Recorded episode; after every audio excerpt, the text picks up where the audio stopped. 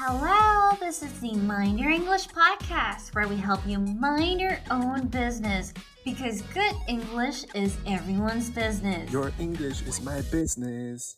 Hi, welcome back. I'm Ariel. And I'm Harvey. Today, we'll dive into the surge of the female economy this summer, driven by influential figures such as Barbie, Taylor Swift, and Beyonce, who are making waves in the entertainment industry. 今天我们要深入来讨论今年暑假席卷而来的芭比、泰勒斯、Beyonce 演唱会的浪潮，进而引起一连串的闺蜜经济效应。 And the vocabularies for today are notable, drive, overlook, surge, and boost. Let's get started. Where were you last week? Oh, I went to Los Angeles for Taylor Swift's concert with my girlfriends. You girls flew all the way to Los Angeles just for a concert. 你们这些女生大老远飞到洛杉矶就是去看演唱会哦。 Yep, we also did some touring around Los Angeles, by the way. 对啊，还有顺便观光了一圈。 Wow, girls never hold back on splashing on money when it comes to these kinds of events, huh? Like the Barbie party you held last month. 哇，你们这些女生办活动真的是花钱不手软呢，就像是你上个月砸大钱办的芭比派对。 Yeah, we're kind of crazy about these things, especially this summer. It's literally a girl celebration around the world. 对啊，我们有点小失心疯啦，尤其是这个暑假，根本就是女生的狂欢夏日嘛。 Why this summer? This summer is buzzing with numerous events.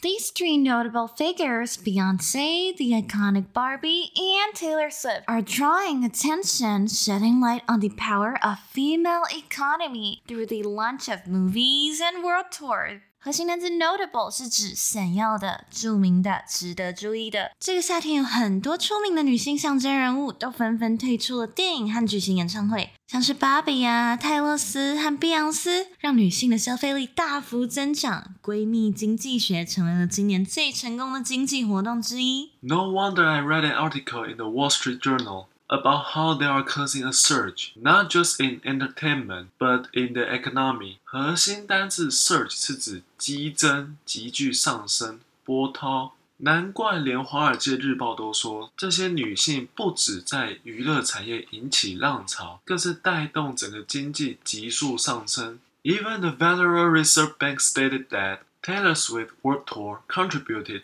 5 billion to the global economy by creating a ripple effect in boosting travel and tourism. 核心单字 boost 是指提高、增强、推动。美国的联邦银行证实了泰勒斯的世界巡回演唱会为全球经济增加了五十亿美元，而因为他的演唱会产生了 ripple effect 连锁反应，一同带动了当地的观光产业，促成疫情后成长最大幅度的观光活动。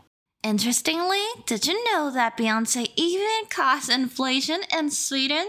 你知道碧昂斯的演唱会甚至还让瑞典引发 inflation 通货膨胀吗？也让当地餐饮观光业生意超好。 Seriously, that's pretty cool. But why is the female economy being boosted? 这么酷吗？那为什么你特别指出女性经济啊？ Well, no offense, but have you ever seen a bunch of straight guys heading for a Barbie?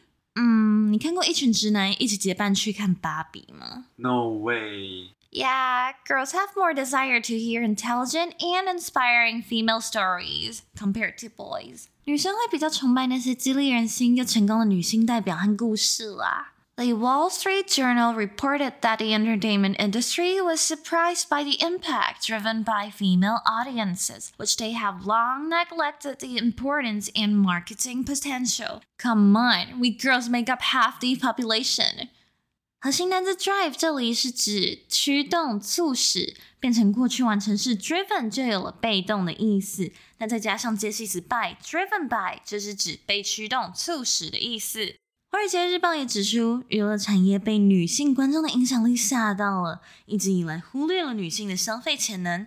哎，拜托，我们女生占了人口的一半哎。 I know girls occupy half the population, but don't you think girls are often more willing to spend money on these events compared to guys? Why? Is it my misunderstanding? 啊，我知道你们占人口的一半啦，但还有没有其他原因啊？你不觉得女生好像更愿意在这种活动上花钱，还是我有哪些误会吗？No, you're actually right. Great observation. Experts in economics came up with a few observations explaining why you shouldn't overlook women's substantial influence. 核心单词 overlook 是指忽视、忽略，你没有注意到。你可以这样联想来记，over 是不是指从上方横跨的意思？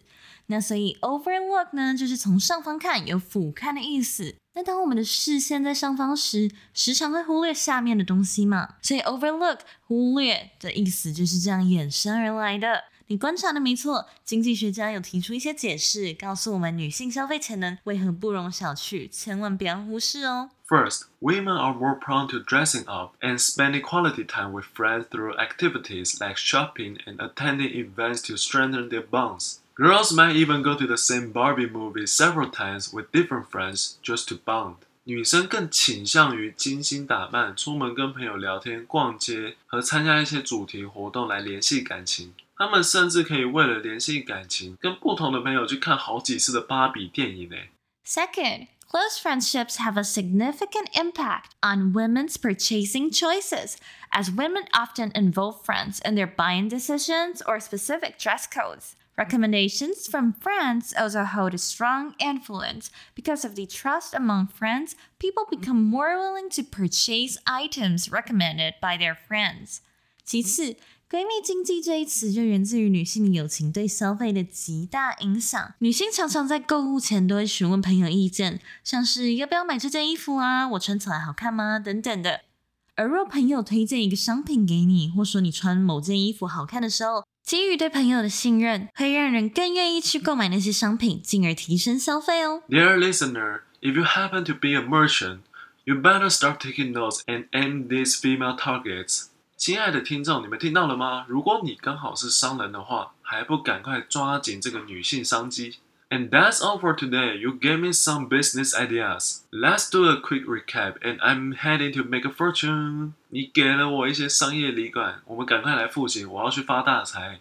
核心单词 notable 是指显要的、着名的、值得注意的。The museum showcased a collection of notable artworks by famous painters. 核心单字 surge 是指激增、急剧上升、波涛。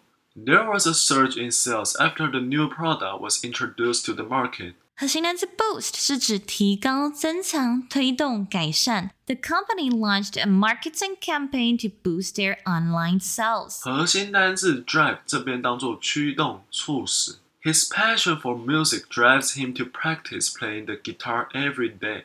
核心单词 overlook 是指忽视、忽略、没注意到。Don't overlook the small details; they can be important too. And that's all for today. See ya! 发大财，发大财。 See ya, bye bye.